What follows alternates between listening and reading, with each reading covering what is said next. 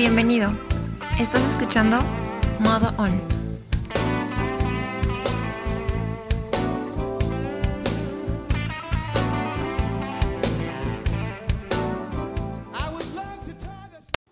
Hola, ¿qué tal? Amigos de Modo On. Hoy es un gusto estar aquí con ustedes, eh, platicando hoy con mi hermano Claudio. Y bueno, obviamente voy a hacer preguntas como si no lo conociera, pero yo sé que es mi hermano, ya se los presento. Claudio Nieto con ustedes. Y bueno, ¿quién es Claudio Nieto? Claudio Nieto, el que yo conozco, obviamente es mi hermano, pero es pastor, es contador público, es presidente de una R, es músico, empresario, es este esposo, padre, empresario. ¿Qué más es Claudio Nieto? ¿Qué cosas ocultas? No, no es cierto. ¿Qué cosas, qué, qué cosas, qué otra cosa es Claudio? Bueno, hago muchas cosas, pero yo solo soy Claudio. Hago, como le pones ahí, bueno, soy pastor, pastoreo más bien. Me gusta la música, soy músico desde hace muchos años, terminé la carrera de contador público. Tengo 20 tantos años de casado. 21 años de casado. Eh, Casi 22, dos- casi 22. de 2 de enero cumplo 22 años de casado. Tengo dos hijos, ya universitarios y soy amigo, soy... Pues no sé qué más poner, ¿no? Soy muchas No, cosas. no me gusta usar títulos para los amigos, soy Claudio y... Y para los y demás soy trato de pastor. ser abierto. No, no, yo trato de ser abierto, accesible. Y lo demás son títulos que uno utiliza, que actividades que uno puede hacer, pero, pero soy Claudio. Ok. Bien. ¿Qué cosas dentro de tu niñez te marcaron para, para llegar a donde estás hoy en día? Híjole. O sea, ¿qué, qué de todo lo que has vivido? Pues- pero digo, para irnos así como que por, Sí, por- partes. Uno, las tableadas que me llegó a dar mi papá y mi mamá. Creo que no, nos, nos tocó la educación de, de que por lo menos eran tres cinturonazos o tres tablazos cuando hacía travesuras, cuando faltabas al respeto. Era una buena disciplina. Creo que no me hizo daño, me hizo bien. Pero sí me marcaron las... O sea, mi, mi papá mi mamá nos, nos llevaban a pedirle perdón si habíamos eh, faltado al respeto a algún adulto, si hacíamos alguna cosa, o sea, sí teníamos que ir a restituir el daño y por lo menos ibas a enfrentar por lo menos tres buenas tablazos. Y creo eso fue de las cosas que me marcaron. Eh, que no nos dejaban, ah, bueno, al menos yo recuerdo, nunca mi papá nos dejó, bueno, tú lo sabes, nunca nos dejó dejar al- algo a medias, eh, tomar un curso y dejarlo a la mitad, siempre nos obligó a, terminar lo que empezáramos, nos, forzaba a ser responsables desde niño, creo que eso me marcó. Eh, me marcó cuando tengo recuerdos de travesuras que hice y rompí una maceta y, y mi papá en lugar de ir y regañarme fue, compró la maceta y no te preocupes, pues yo te la compro. y- porque así me habían espantado en el kinder de, rompiste la maceta.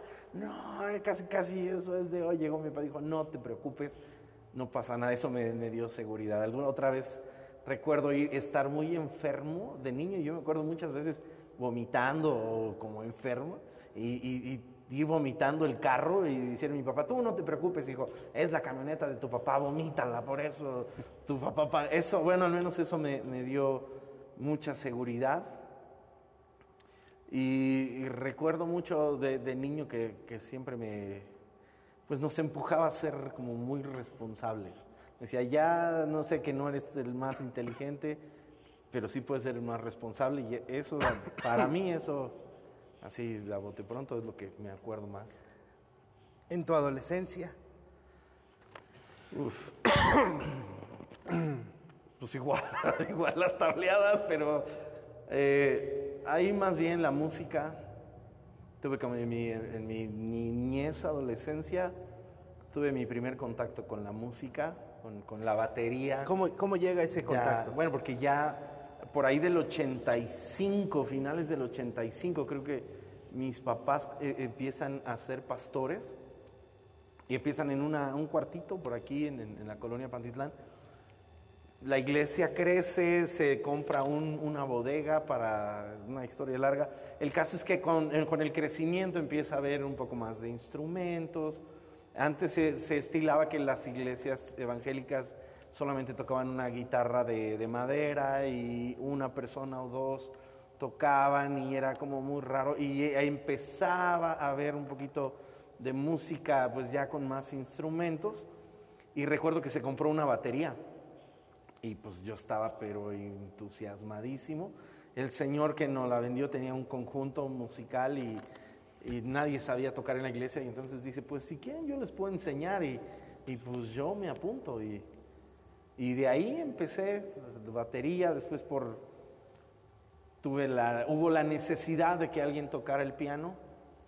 Así que pues a mí me, me encantó. Tuviste un invitado que se llama David Quiñones, que fue el- la primera persona que yo vi tocar que me, me atrapó. El, el- no, no, no fue con nosotros, pero recuerdo en, en algún salón, en, en- ahí en, en Fray Servando, estaba Ah, una sí, sí, sí. catedral y había ahí un, un banco y arriba del banco estaba la iglesia.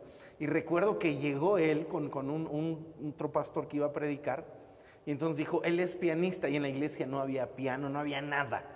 Entonces mi papá dijo, bueno, pues le encargaron a él y no sé a dónde, creo que fue a la sala Chopin o no sé dónde, pero rentó un piano de madera vertical y ese tipo tocaba y en, dos horas organizó una orquesta y esa, esa semana una alabanza, una música, así se le llama la música de las iglesias, alabanza y, y una cosa que a mí nunca se me olvidó y ya se me quedó el, híjole, yo quisiera hacer eso. Eso quizás es de, las cosas que, que me marcan. La música, él, Marcos Witt, aparece Marcos Witt por fines de los 80 y Marcos Witt cambia totalmente el juego de, de la música en las iglesias. Yo crecí realmente con eso porque en ese tiempo, si tú oí, escuchabas música que no era de la iglesia, pues eh, eras pecador. excomulgado, era Sí, del sí, sí. diablo, pecador, y entonces pues no tuve tanta influencia hasta ese momento de otra música que no fuera de, de corte y de mensaje cristiano. Entonces Marcos Witt cambia. Hoy hay Grammy cristiano gracias a lo que hizo él. Recuerdo mucho un, un concierto que da él con Torre Fuerte, con Héctor Heriberto Hermosillo, Álvaro López, en el Teatro Las Torres de Satélite. Sí. Y para mí ahí comenzó todo un... Bueno, a no sé a cuánta gente habrá marcado, pero a mí me marcó. Nunca había visto yo tocar a una banda en vivo como ellos. Ellos eran, se les conoció porque eran ex músicos de Luis Miguel. sí, claro. Y, y nunca había visto yo algo así, la voz de Marcos, toda la producción que hizo Torre Fuerte. Y bueno, para mí eso, musicalmente, eso me marcó. Digo, la verdad es que ellos, Torre Fuerte, se conocieron no solo por ser los ex músicos, sino porque literal eran No, y profesionales. revolucionaron. Para mí, hoy tenemos tantos buenos músicos cristianos de lo mejor del mundo, gracias a ellos. Yo, Hé- Héctor, lo- todavía lo admiro, la verdad, a Marcos, a Héctor. a- ahora sí que eso es respeto. Sí, sí. Buenos, Otra- otra- buenos músicos, ajá. Eh, Juárez, Visión Juvenil, me cambió a mí el... Era un congreso de jóvenes que se hacía en Juárez con la familia Ok, ah, Richards. espérame, hazme, hazme- ah, vamos ver. a hacer una pausa tantito ahí. A ver, ¿qué tan latoso eras antes de Juárez? Ah, pues era un niño juguetón, latoso, maldoso. Fuimos creados de alguna manera disciplinados, pero pues con cierta libertad de vivir la niñez, de paciencia. Sí, bueno, necesitábamos, mi papá y mi mamá necesitaban paciencia y nos tenían que tablear seguido, porque además éramos muy juguetones, muy latosos. Y dentro de la iglesia también éramos latosos. Sí. Va- Varias veces recuerdo en el, en el la, la iglesia eran dos saloncitos que rentábamos. Y recuerdo que mi papá estaba predicando en uno y mi mamá nos estaba tableando en el otro. Había, había, había cosas todavía de, los, de la gente que nos rentaba ahí, ¿no? Sí, bueno, sí, siempre. Yo recuerdo una lavadora ahí en ese, en ese cuartito. Bueno, yo no fíjate que yo no me acuerdo, pero sí me acuerdo que varias veces ahí nos tocó las quejas del hijo del pastor, del... había, había otros niños, obviamente el- antes no había bullying, tenías que enfrentar las cosas, hacerte respetar, No, bueno, el bullying- desarrollar el bullying defensas, existía nada más que- defend- pero antes te enseñaban a defenderte. Ah, ya. Creo Sí, que sí, sí. hoy pues más bien te enseñan a quejarte y a chillar en un buen sentido. Sí. Yo no estoy de acuerdo, yo creo más bien en hay que enfrentar las cosas que se te presentan y, y ya. A veces hace falta ayuda, pero Sí, claro. Ok, eh, llegamos a Juárez. Eh, eras medio latoso y medio maldoso.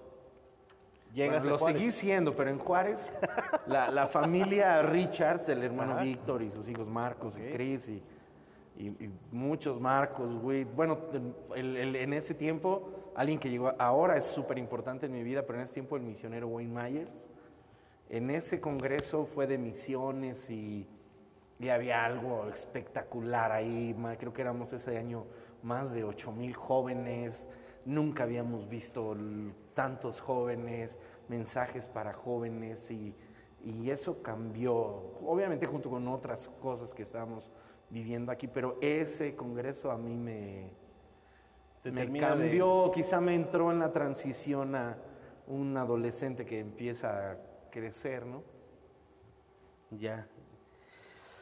¿Qué, qué otra de las cosas en, en ese lapso? Si no mal recuerdo que en Visión Juvenil tendrías 13, Sí, algo así, 12, 13 años. 13 años. Fue en el 92. No, fue ¿no? antes. Entonces tenía más, no, no, sí, 13, 92 nos tenía como, yo soy de 77 y 87, no, yo sé cuántos 15 años. sí, yo sé Tenía cuántos. 15 años, Ya, creo que tienes mala memoria, pero un poquito. sí, ya vi. Este, ok. ¿Qué de las cosas, eh, por ejemplo, ok, a 92, nosotros hicimos un evento en el 92 en la iglesia, que es parte del set ahorita, es la iglesia donde nosotros crecimos, y en el 92 vino Marcos Vida aquí a ti. E- ese, esa visita, ¿qué fue para ti?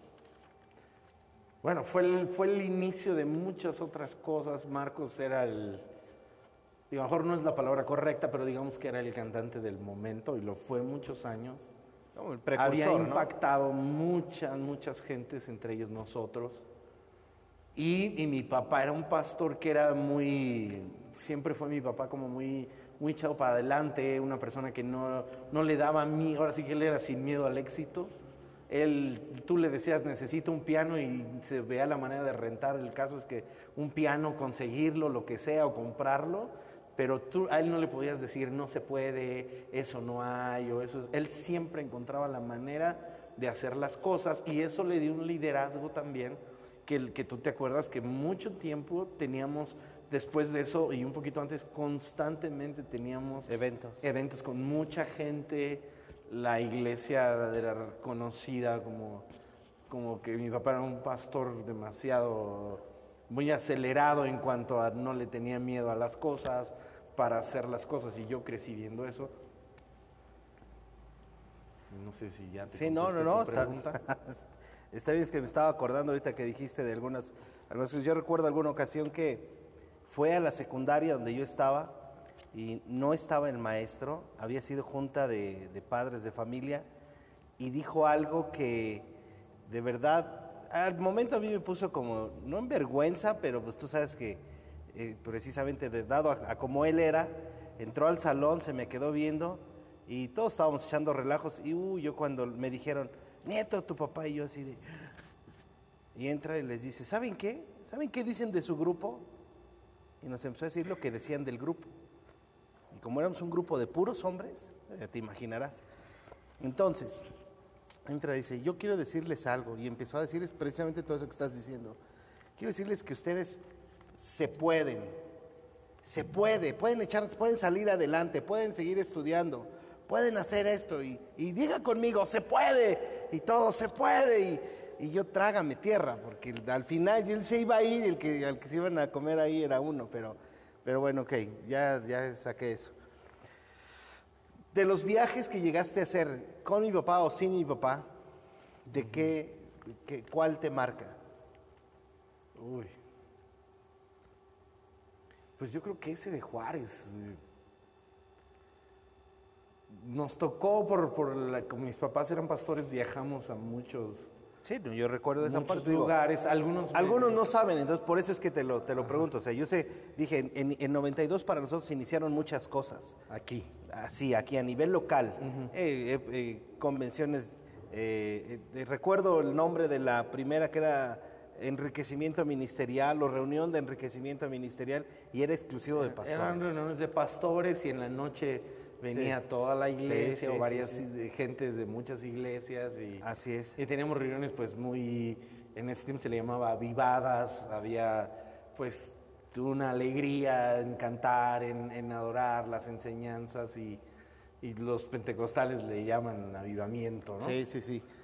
Digo, pero eh, para mí y es una marca porque en ese año vino Marcos Witt, en ese año estuvo Marco, Barrientos, Edgar Rocha, Fernando Sosa. Fernando Sosa. Entonces, ah, entonces, por eso es que de repente digo, ok, ese es el- como el inicio y, y ya digo, ya habíamos salido algunas otras ocasiones, pero bueno, sales, a ti te tocó salir un poco más con él, ¿qué, qué de esos viajes que empezaban a hacer, qué era lo que a ti más te llamaba la atención? Bueno, mi papá salía y, y iba a animar a otros pastores, a, a animarlos a, hacer sus, comprar sus templos, a comprar sillas. A...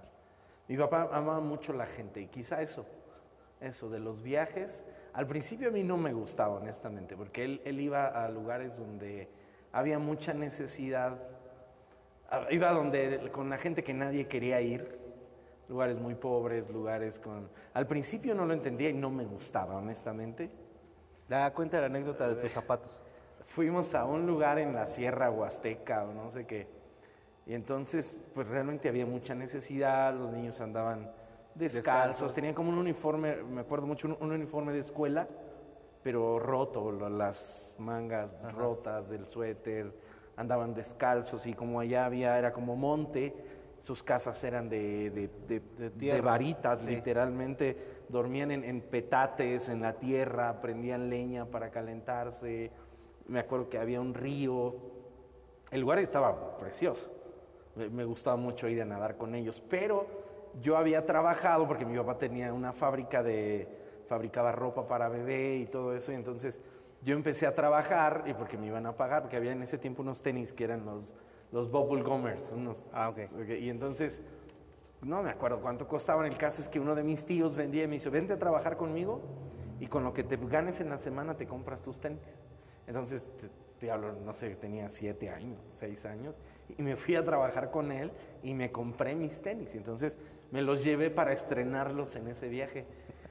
Y, y entonces, llegando allá, la verdad sí había mucha necesidad, o sea, sí. Y en una de esas él ve al hijo del, del pastor de ahí, en ese, creo que ahí ni mi papá era pastor todavía, ¿eh? en, en ese viaje. Sí, Pero ese era como el, Ahí el están ahí, ah, bueno, sí, nuestro apuntador Ahí y- está mi mamá corrigiéndome sí. así diciendo, no, sí. ya". Y entonces me dice mi papá, ve al, ve al niño que no tenía zapatos y, y me- y le dice, ¿de qué número calzas, hijo? Y, y pues no me acuerdo el número, el 22 o 21 y...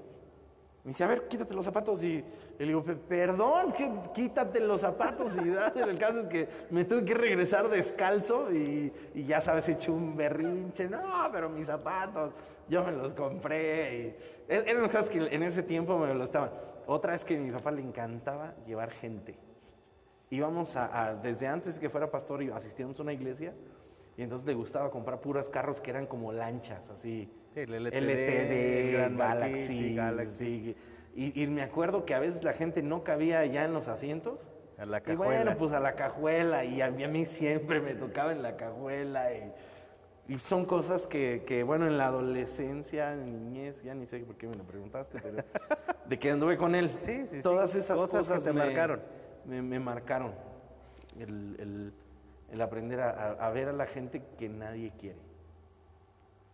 ¿Qué de esas cosas haces tú hoy en día? Pues exactamente, te voy, a contar. Pues siempre tu, tu sueño ya dentro del, del asunto de la iglesia, pues empiezas a ver pastores que, que tienen mucho éxito en cuanto a congregación, asistencia, la influencia que tienen y, y pues normalmente uno piensa que hay que apuntar para arriba, ¿no? Y está bien. Entonces estaba en, en un evento, ya tiene hace algunos años, y, y aparece una profeta, bueno, yo le digo que es profeta, ella e- es- se llama Olivia Vega, ella fue esposa de Gonzalo Vega de Calacuaya, Ok, una sí, de sí, las sí. iglesias más grandes del país y, y era, esa era amiga de mis papás y, y siempre... El caso es que un día llega y, y llego yo a la- una reunión en enero que, que teníamos de pastores y entonces me dice, ven hijo, tengo una palabra para ti. Me abraza y entonces empieza a orar por mí y, y me dice, hijo, tu ministerio va a ser con la gente que nadie quiere. Con exactamente lo que yo siempre ahora, yo no quiero ir a esos lugares tan horribles, yo no quiero. Y me dice, tu ministerio va a ser con la gente que nadie quiere. Y entonces a partir de ahí descubrimos una, o al menos a mí se me abrieron los ojos, que, que a veces uno está buscando las cosas como visibles. Pero a veces detrás del éxito visible hay cosas que no se ven, que es lo que realmente vale. Y, y- y finalmente la iglesia es una idea de Jesús, es una idea de Dios. Y la iglesia está para la gente, para recibir a la gente que nadie quiere. Desde ahí me ha tocado, no, no sé, ¿dónde me he metido? Me he metido con gente de Tepito, gente del barrio, a, la más necesitada, a darles de comer, a platicar con ellos, a comer con ellos, a compartir el plato con ellos para poder hablarles de... de me, tocó, te voy a contar, en, un... Estábamos de comer en un comedor en Tepito de indigentes, puro indigente, gente de la calle que tiene dos meses sin bañarse, que están en el alcoholismo, en la droga, todo tipo de personas. Entonces nosotros les dábamos la comida. Así que les dabas la comida, te daban como 20 minutos antes de darles de comer para que les dieras el mensaje, le- les dieras una palabra de Dios o les compartieras de la, Biblia. Entonces, la dinámica era que comías y después predicabas o les, platicabas, dabas una plática y luego les servíamos nosotros la comida. Una sopa y luego un guisado y, compartías con ellos. Entonces, me tocó una vez que les compartí y estuvo padre, me, me- me gusta mucho, me gustó mucho esa, temporada. Y entonces acabé y me dicen, oiga, pues gracias, qué, qué bonita enseñanza, no sé qué.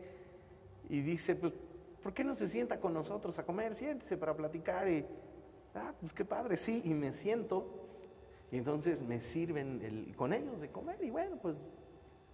Pero lo que no sabía es que en la segunda ronda te dan sopa en un plato, una cuchara. Pero luego recogen los platos y se los llevan para ahora. Al mismo plato le echan el guisado. Oh, por Dios. El problema es que como no lleva marca, no lleva tu nombre, cuando regresa el plato ya no sabes si era el tuyo, no era el... Sabes que estaba en esa mesa, pero precisamente por eso ya no te lo querías comer. Entonces, o sea, me- me- vi gente literalmente, gente que viene tan drogada que se- está tirada en el piso así. Que, que huele a tres metros, Sí, te sí, huele el cemento cinco mil, o te huele el, el alcohol, o te huele la marihuana, o sea, realmente hay necesidad. Y entonces, ahí, cuando viene la segunda, entonces tienes que usar la cuchara de alguien más, el plato de alguien más y... No, no pasó por la... Oh, no, me pasaron muchas cosas, pero entendí esa vez lo que significa cuando, cuando Jesús dijo, entiendan lo que es misericordia quiero, no sacrificio. Donde realmente puedes ser útil, lo que es amar a la gente, realmente servir a la gente. Me ha tocado estar, hablar con gente, por ejemplo, de la comunidad gay, gente que normalmente en los templos no son tan bienvenidos. Me ha tocado hablar con empresarios, me ha tocado hablar con gente que viene de una vida realmente difícil.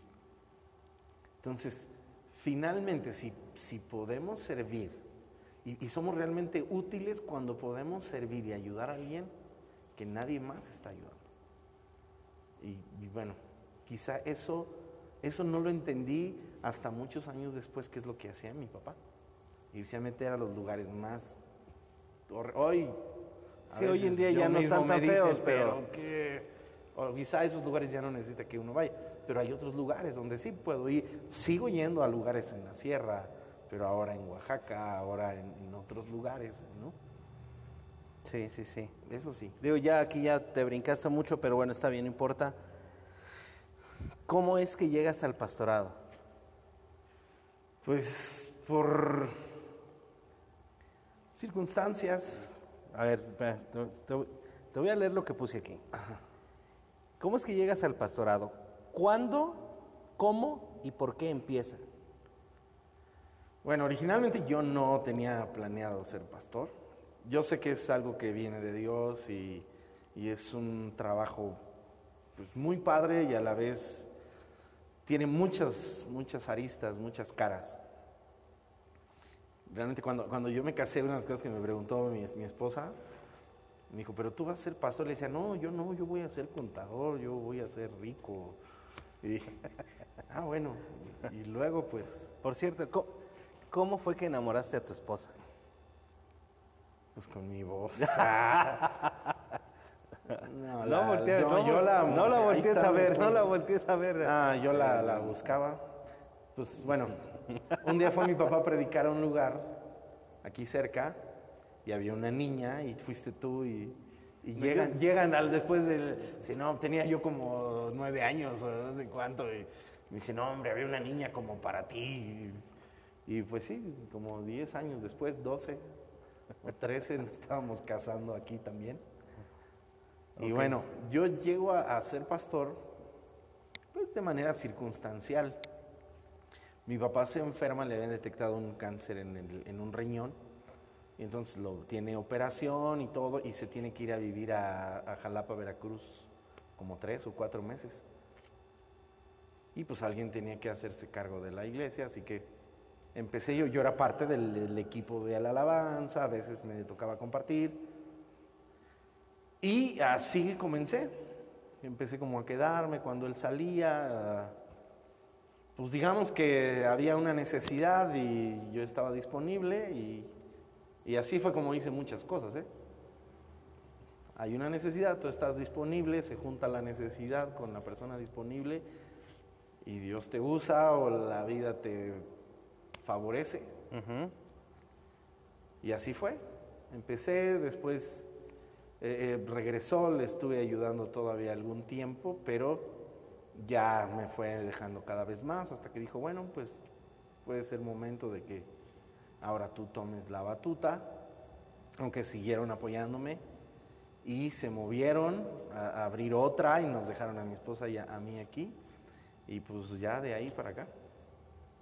¿Esa transición fue fácil? No, no, nos tocó una doble transición.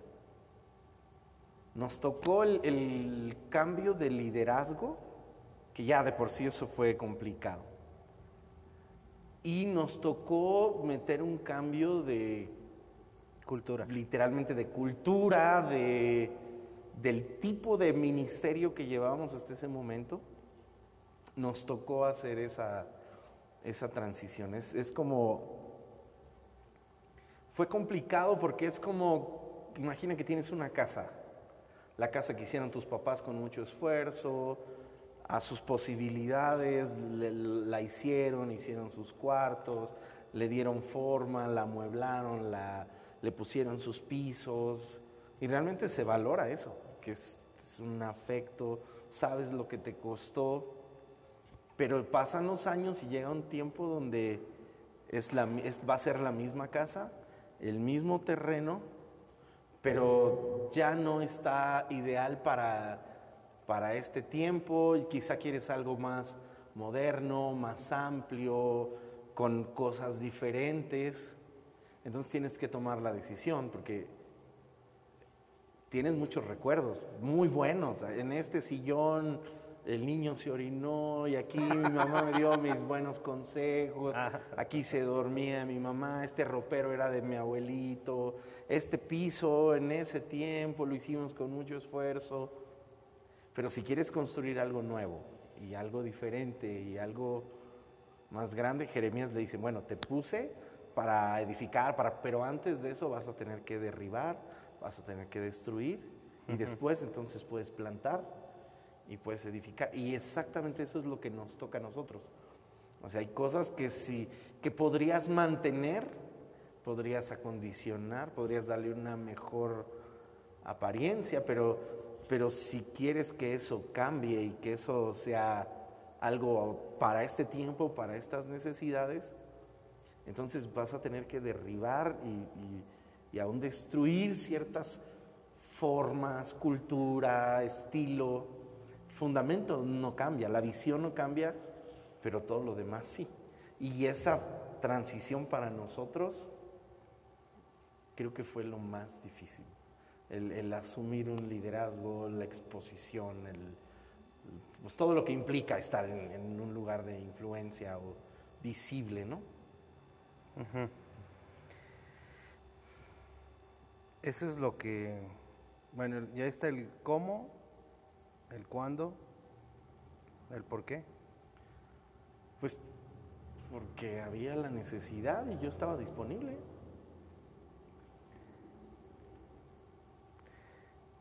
¿Qué cambió en tu vida en ese tiempo? Todo. Todo. Me, tocó llegar en un momento donde empezaba una crisis que no era por mí, pero me tocó vivirla. Me tocó que, el, que mi papá se separa de la iglesia para darme lugar, me tocó el, el cambio de cultura que viene precedido de una crisis pues, muy fuerte y Y ya se me olvidó que me preguntaste. ok. ¿Cómo dice? ¿Cómo? ¿El por qué?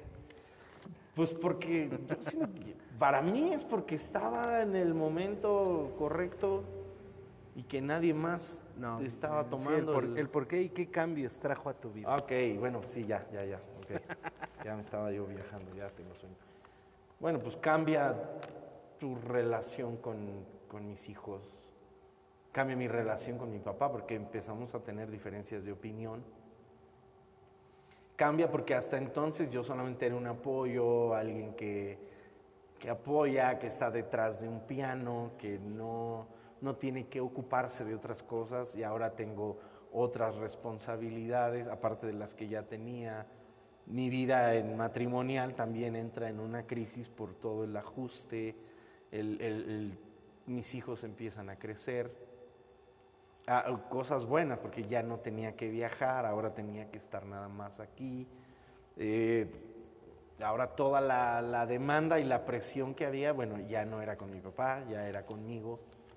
El, el tener que empezar a establecerte, ¿no? Eso, quizá eso me... ¿La iglesia sigue siendo la misma? No, no, yo creo que no. La, en, bueno, en ese cambio tocó que se fuera mucha gente que después regresó. Pero en, ese, en esa transición hay una renovación en el liderazgo, hay una renovación en, la cultura de la iglesia, en el estilo de la iglesia, en el estilo de liderar, en el estilo de, de cómo se habla, de cómo se van a abordar ciertos asuntos. Mi papá, pues, mi papá era un gigante en lo que hacía, yo no. Entonces es otra forma, otro estilo. Yo me parezco más a mi mamá en el carácter, bueno, en algunas cosas. Entonces sí había un, contraste y que implicó cambios, implicó pues, ir asumiendo más responsabilidad, y aprender a cometer errores, empezar a batallar con lo que batalla un pastor que hasta ese tiempo no era tan consciente de eso, ¿no? ¿Por qué? ¿Porque lo tenía cerca? Porque... porque lo tenía cerca, porque de alguna manera mi papá era un líder muy fuerte, que no había tan, tan, eh, bueno, no estaba yo tan empapado de la necesidad, yo daba sugerencias y yo siempre contaba con que no había problemas. Y ya cuando yo soy el responsable, pues ya me di cuenta de lo que pasa, un, un pastor principal, con todo lo que tiene que ver, ya no solo es el compartir, el, dar una enseñanza, sino administrar, el, tratar con todo tipo de personas, el aguantar la metralla, la carrilla contra ti, contra tus hijos, contra tu esposa, las comparaciones. mi mamá es una predicadora, todavía la fecha predica, mi esposa no predica. Eh, mi papá tiene un estilo y yo tengo otro estilo y, y eso causa tensión entre la gente, entre los que están, causa obviamente que algunos se fueran, que otros llegaran, que algunos se abriera espacio para que florecieran otra, otros liderazgos, otras personas. De los contemporáneos tuyos con los que creciste, eh, ¿algunos están en la iglesia o la mayoría? o- Mm, Bueno, muchos se fueron, muchos con los que crecí se reconciliaron con el Señor ya con nosotros. Después algunos regresaron y algunos sí están. Es difícil. a la vez hay mucha es gente difícil, nueva. por ejemplo, que te vean así como pastor. Pues para ellos yo creo que sí. Algunos sí me decían, no, yo, yo no te veo como pastor, o, o, pues, gracias, te amamos, y a tu- pero vas a tu Te papá y, y nos vamos allá con él. Y, y bueno, pero todo es parte de crecer, de aprender. ¿Qué, ¿Qué es lo que más extrañas ¿De qué? de lo que hacías antes de ser pastor? No, no extraño. No extrañas no nada. extraño nada. Sí. ¿Qué es lo que más te gusta actualmente de ser pastor? Disfruto estar con la gente, pero no, no es mi, mi mayor deleite, no. ¿Disfrutas? Yo lo que más disfruto es estar en mi casa, con mi familia, con mi mujer, con mis hijos. ¿Qué tanto te afecta cuando mi papá se va? Cuando fallece, pues, porque... Sí, digo, porque es que se- van a decir, ya dijeron que se Bueno, fue como se, tres se había veces. ido a, a empezar otra congregación, y, Sí, no, no, pero pero ya- siempre es- estaba cerca, es siempre me correcto. apoya, siempre estamos en contacto, siempre fuimos muy pegados. Eh, Bueno, pues realmente cuando se fue yo me sentí como en un momento solo. Aunque tengo buenos amigos, muy buenos. Tengo pastores muy, muy con más experiencia que me han apoyado, que, siempre están conmigo y todo. Pero siempre mi papá, pues eh, con mi papá yo me sentía protegido. Me sentía seguro, sentía que podría caerme y no pasaba nada porque mi papá estaba ahí. Me sentía que cualquier cosa él me iba a defender, él me iba a proteger y cuando él fallece o él se va, pues las cosas cambian. Y, y eso, sí, para mí sí fue muy difícil, yo era muy pe- pegado con mi papá. Sí, no, bueno, obvio, eso yo lo sé, por eso es que te pregunto, qué tan, qué tan, digo, hay cosas que no se hablaron o no, ya no, ya no se alcanzó a hablar, tal vez, pero, o sea, esa parte, Habla fuerte. esa parte, ¿qué tanto a ti te, no sé, te pegó? Pues Digo, cada uno vive el duelo de diferente manera, ¿no? Esa parte la tengo clara. Eh, pero, pero o sea, en, en la etapa ministerial ya estás como pastor, y entonces viene y, y fue algo así sorpresivo para todos, porque no, no, no, no se lo esperaban o no lo esperábamos. Sin embargo, bueno, pues dices, llega el punto en el que, ah, que ya sucede y Bueno, cuando, cuando sucedió ya en el liderazgo de la iglesia, yo ya tenía como cinco años, ya no, no, no fue un shock para la iglesia, más bien fue a nivel personal, de familia, yo era muy apegado a mi papá, mis hijos, y bueno, al menos a, a mí personalmente sí me, me afectó, ¿no? El- el- la ausencia. ¿Qué sigue? Digo, de- yo me brinqué algunas cosas como ya no grabaste el disco, ya no... Sea, ya no hubo- he grabado, pero no está descartado. Ok, ok, bien. Bien, puede, puede haber. No, Eh, va a haber, va a haber, ah, estamos en eso. Ah, estás en eso, perfecto. Estamos en eso. ¿Por qué Ciudad de México? Antes de, digo, ya estabas aquí, eh, la necesidad y todo se dio aquí. ¿Pensaste en algún momento vivir en alguna otra ciudad? Bueno, mi, mi idea era irme a Monterrey, pero bueno, no se dio. Pero no, no, ok, esa es tu idea de irte a Monterrey. ¿Siempre fue solo Monterrey?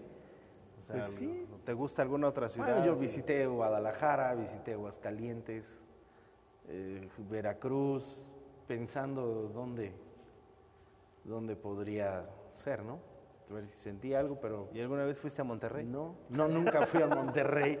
Yo, yo había visto la ciudad en fotos, en, en reportajes, en- y siempre me llamó la atención. Aparte que allá no había nada, no había iglesia de, de nosotros. Ok. Entonces dije, bueno, pues es una tierra inexplorada, no vamos a ir a, a dividirle a nadie, así que era una buena opción. Una buena opción. Ok. Para finalizar, ¿qué podrías aportarle aquella familia o aquellos papás que dicen, mi hijo es un desgarriate? Pues sean pacientes. Yo era un desgarriate, oren, oren por ellos. Yo creo que, que Dios puede cambiar. Si tú oras, Dios puede cambiar al hijo que sea. O sea, no lo tocamos, pero también fui un niño que, que me tocó ver pelear a mis papás y crecí muy con mucha amargura, con mucha... O sea, sí me tocó una etapa complicada, Complicada. ¿no? Entonces, Yo recuerdo, no, no es cierto. crecí enojado en, en muchos aspectos, con un niño muy rencoroso, sí, sí fui muy rencoroso, muy... En algún momento rebelde, ¿no? Ya sabes, pero, pero la oración de mi mamá, siempre recuerdo a mis papás, un recuerdo que tengo de, después de eso, verlos muy seguido hincados en la sala o en algún lugar orando por nosotros. Eso sí, en la madrugada recuerdo haber, haber despertado y escucharlos orando por nosotros, a los dos.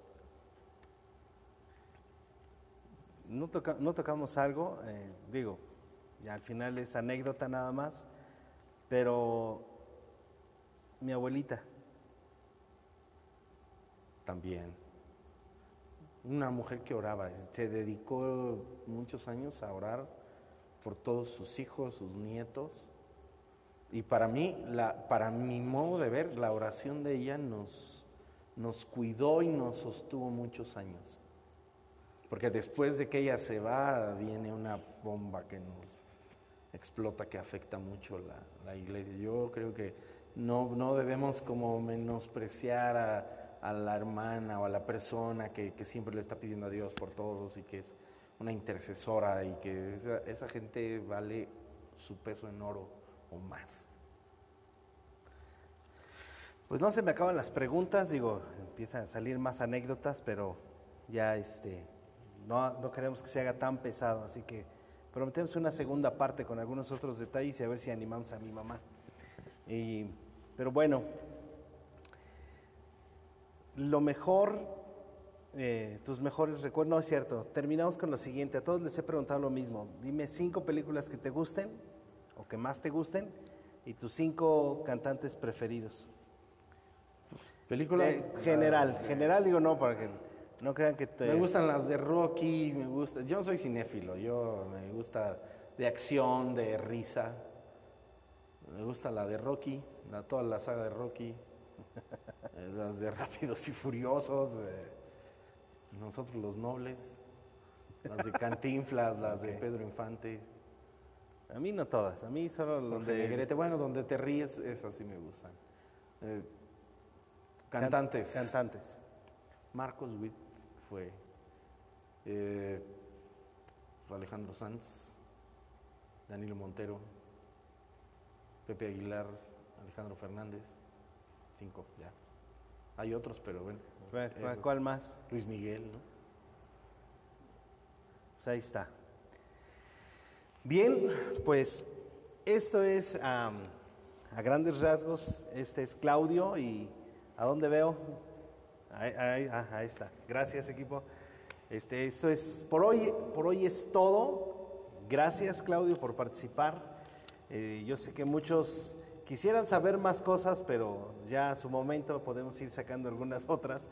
Y pues tu hijo tiene esperanza, tu hija tiene esperanza y sobre todo creo que Dios es fiel con quien, pues con todos y de alguna manera Dios no te suelta.